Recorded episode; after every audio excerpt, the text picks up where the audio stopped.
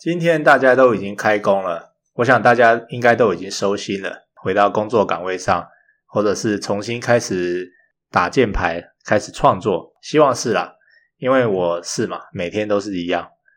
所以今天我要想来讲一讲关于创作，特别是写好一篇很长的文章，为什么要写长文呢？然后要如何写好一篇长文呢？这一集的内容应该会帮助到大家。因为我听过很多人说，他不希望日更，他希望说有值得写的东西才写。但是你真的会吗？所以我希望大家听完这一集以后呢，对于写文章或是写长文都能够有一些帮助。OK，那我们就开始吧。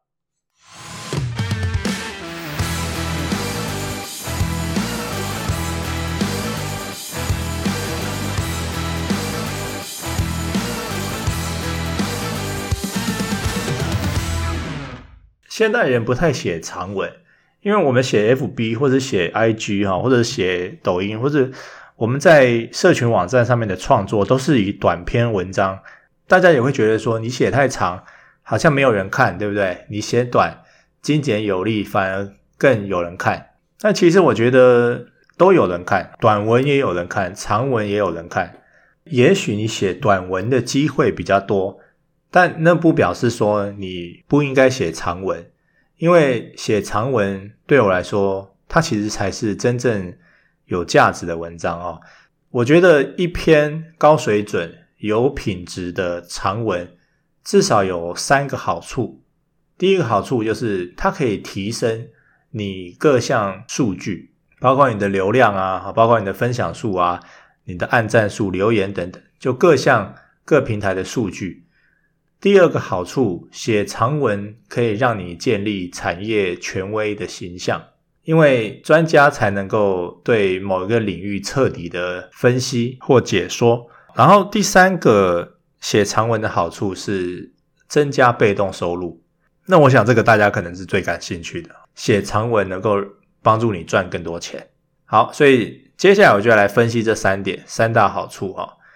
我们先说第一个好处，就是提升各项的网站数据。有一个 SEO 公司叫做 Same Rush，他做了一个调查。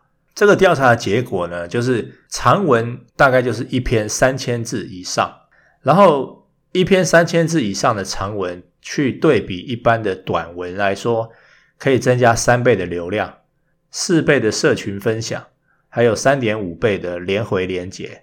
好，英文就是 backlinks，从别的地方连回来到你的网站。那当然，三千字并不是说滥竽充数的三千字哈，灌水的文章，内容的品质当然也很重要。那如果你去想最常见、最自然可以写到三千字的内容形式，我认为就是教学文。所以教学文在很多的内容呈现上面是一个非常有威力的格式哈。所以大家可以想想看，自己可以教什么东西。然后写出真正可以帮助人的教学文。那我想每个人应该都有能力或是资格去教其他人，不管你的成绩在哪里。你如果觉得你是没有很厉害，但是你至少可以教新手。那如果你觉得你很厉害，那你就可以教一些中阶的。所以不管你在任何等级，我想你写出来的教学文都一定能够帮助到比你差一点点、比你落后一点点的人。结论就是一定会有人看啊。再来说第二个大好处，建立产业权威形象。你想想看啊，就是不管你再有料，如果你单篇文章只有五百字，那这会有说服力吗？不会嘛。没错，有些专家你可能觉得说他的文章哈，有时候长，有时候短，但那是因为他已经建立起专家地位了。也就是说，他曾经发表过够水准的长文，他经历过这一段。然后大家也知道说他有能力去写出长文，那他偶尔写写短文，并不会有损他大师的地位。最有名的其实就是 Seth Godin，Seth Godin 是纸牛的作者，他的每一篇部落格其实都短短的，而且他日更哦，他已经日更，我想十几二十年了吧，哈、哦，所以你看年纪那么大了还在日更，很不容易啊，哦，那他当然也出版过很多书，那书就是长文嘛。所以他出版过十几本书，然后他偶尔在部落格发表短文，这并不会有损他行销大师的地位。好，所以你如果要写短文，OK，但是你要有能力能够写长文啊。我觉得对于入门者来说，如果你是刚开始想要走这条路哈，就是创作为生的话，我觉得你能够写出一篇论文等级的长文是很必要的，因为它是一种能力证明。好，我常说每个人都要有生涯代表作，那没有什么代表作是短的，也就是说，你想要创造人生代表作，长文就是前提。那我们把这个概念再延伸出去哈，如果你想要进入知识产业的话，你就必须要拥有一套自己的学说。国外的玩法哈，我们常常看到是说，一个人他就是从一本书开始，然后建构出一个课程，然后这个课程让他去四处演讲，像 James Clear 的原子习惯，然后像 Tim Ferriss 的每周工作四小时，有太多太多的例子了啊，举不完。那你可知道说，他们这一本书是他们创作者事业的起点，但是这一本书很可能是从一篇部落格长文开始的。我听过一个说法哦，因为一般老外都是先玩 Twitter，他们在 Twitter 上面提出一个看法，那这个看法，诶，大家反应很好，他可能就会变成一个 Twitter thread，就是推文串，那他可能就会顺势。继续讲一些这方面的东西，Twitter 串可以把它组织起来变成一篇部落格长文，然后部落格长文，当你写了很多类似主题的时候，你就可以把它编成一本书，然后这本书就会进入到刚刚我说的课程、演讲、事业这样子。所以你看哦，如果今天你要走创作者事业的话，很可能它其实就是一个 Twitter 引起的啊。啊，不过我们不玩 Twitter 嘛，台湾人不玩 Twitter，所以我们还是从部落格开始。所以你可以想想看说，有很多出书的作者，他是不是都是因为写部落格写得红了以后，出版社找他出书，然后他就开始会走上一些不一样的道路。OK，第三大好处啊，也许是最多人关心的，就是长文可以帮助你增加被动收入。你知道有一首歌叫你把我灌醉，原唱人是黄大炜。然后我印象中他应该只唱红过这一首歌而已。可是他可以一直红诶，他可以一直红红红，因为这一首歌就是他的代表作嘛。好，很多人去 KTV，很多人在歌唱比赛，反正只要有人点播这一首歌，他就可以分论。然后因为这首歌太红了，他就可以靠分论过活，也可以是人家的什么音乐老师啊，还去当评审什么的。所以一首代表作有多么重要。那另外一个例子就是金庸啊，好，金庸其实在生平只写过十四部小说，可是他却是华文作者里面最赚钱的作者，这就是被动收入嘛。一首歌或是十四部武侠小说，因为太经典了，所以他就可以一直靠分论过火，然后就一直有这个长期的被动收入。再来讲比较小规模的哈，像 Tim Ferriss，Tim Ferriss 每一集的 Podcast 它。大概都超过两个小时，它也是一种长文了嘛，对不对？因为你要花两个小时去听他的东西，诶，那你知道，如果你听过他的话，他都会在 Podcast 里面置入他的广告。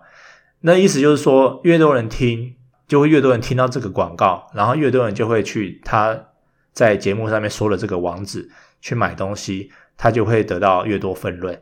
所以，当你的作品，特别是经典代表作，能够触及到越多人的时候，你就可以在作品上面，或者是这个作品里面提到的广告，就可以把你的听众或者观众转换成销售。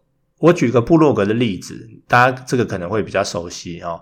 如果你有写了一篇旅游文章，然后这篇旅游文章每天有一万个人看，你就可以在这篇文章里面放一个 Agoda 的饭店分润连结，那你是不是什么都不用做？每天就帮你产生被动收入，因为这篇文章就会被大量的转载分享。你需要做的事情已经做完了嘛？因为你已经写完了。那你说短文也有可能被转载、被分享啊？但是我认为长文是比较容易被分享的。在长文里面，因为内容很多，你里面置入一两个广告，就这个内容跟广告的比例上面来说，比较不会太多。啊如果你是短文，或者是你是一分钟的影片，然后你三十秒都是广告，那这样子很可能就会被观众嫌弃，因为这个广告占你内容比例太多了啊。我想大家知道我的意思啦。我刚刚说到长文比较容易被分享，比较容易被按赞哦。我我觉得这个可能也是一种人的心理。当我看到一篇我觉得很棒的文章，我或许都还没有看完，我可能就会先分享出去，或是先按赞。这个按赞或是分享哦，是第一个基于佩服这个作者，第二个是当我转载的时候，我的观众也会认为我好像懂了。不是有一句话说，赶快按赞，以免被别人发现我看不懂吗？好，或者是赶快留言，赶快分享。好，所以我们当读者的其实有一点点这种心理。当我们看到一篇非常好的文章的时候，然后它刚好跟我们想的一样的时候，我们就会分享出去嘛。它虽然不是我们写的，但是我们分享的同时呢，也会跟他站在同一边，然后也会好像我支持这个创作的立场。或者是我也可以分享一点他的专业的这种荣誉感哦，这个我想大家都知道，所以我认为长文是比较容易被分享的啊，特别是那些专业的文章。OK，所以我们总结一下写长文的三大好处，第一个呢是可以增加各方面的数据，很多流量，很多分享；第二个是建立产业权威的形象，因为它是一种能力证明嘛。如果你在某个主题发表过论文，那你一定就是非常熟悉这一块领域。这样，第三个也就是增加被动收入，因为它会被大量分享、被大量转载。那如果这一篇内容里面有植入广告，或者是有任何销售的转换可能的话，那它就会一直的帮你带来被动收入。OK，再来我们讲一讲哦。那既然写一篇好的长文那么重要，那我们要怎么写？我认为写作是这样子啦，就是你虽然很很想要增加被动收入，但是一开始先不要去想钱，钱是后来的事情。因为有钱不一定有能力，但是有能力迟早会有钱。所以我建议大家先不要想钱，不要为了钱去写长文，而是要为了说去证明我有这方面的专业，证明我有这个能力去写一篇长文。你要尽可能超越市面上所有的专家权威，让你的文章不但能够让你的同温层佩服，最好也能够让同领域的专家佩服。好，就是让你的同领域的专家跟你差不多能力的人也能够学到新东西，或者是不同的观念。如果能够在写长文的时候，秉持着我要超越同行，成为 number one 的态度或野心的话，然后又可以如实的产出，那我觉得很多好事情就会接连的发生，包括钱。好，那我们既然知道长文很重要，如何要写好一篇长文呢？我觉得第一个心态方面啊，就是像我刚才所说的，你要有企图心，成为 number one 的文章。如果你的文章是教学文，你就要成为 number one 的教学文。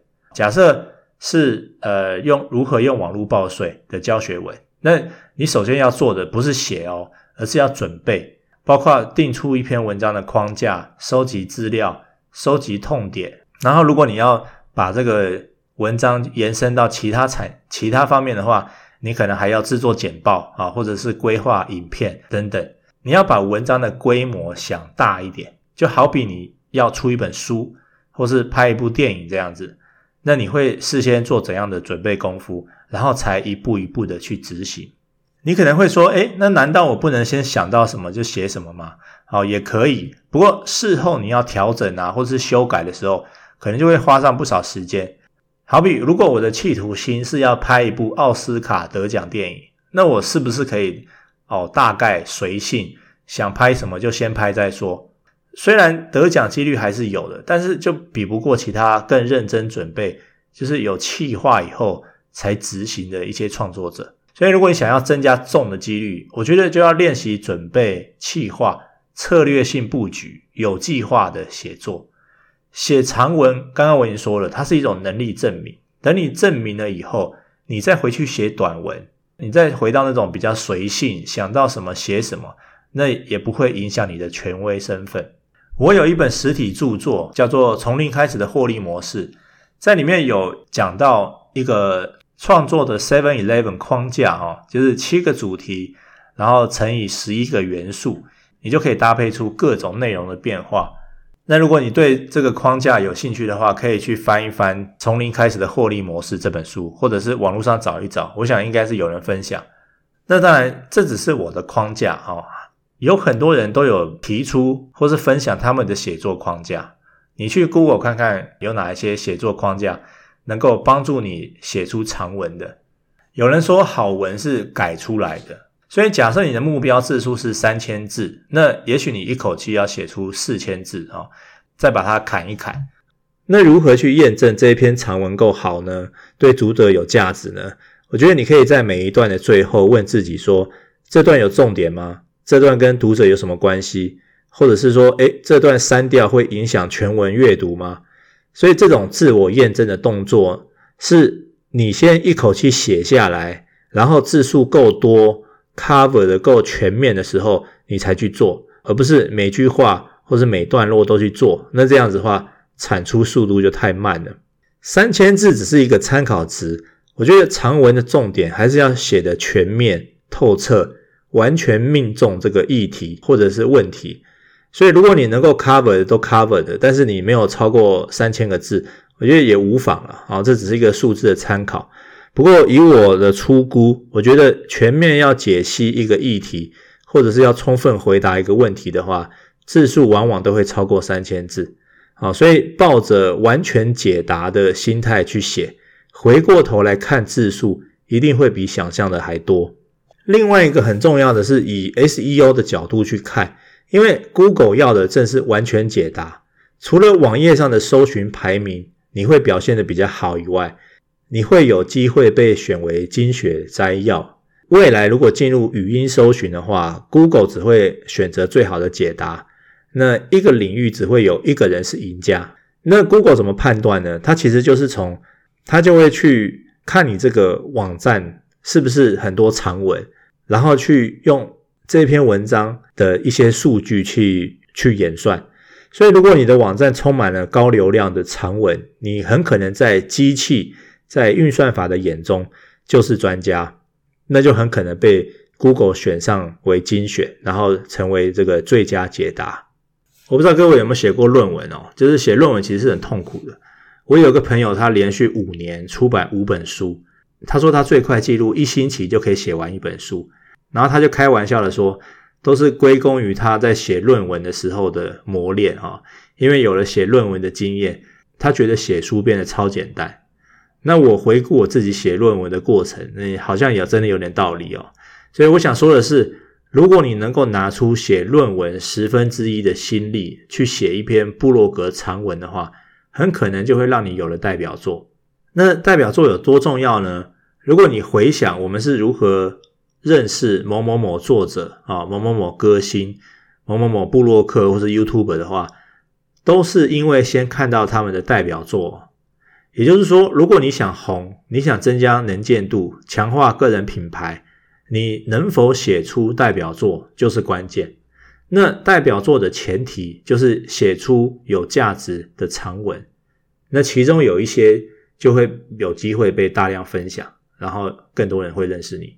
好，那最后我还是鼓励大家日更啊，日更还是最有力量的。我觉得如果你有时间，应该还是日更哦，它的好处还是会比不日更多很多。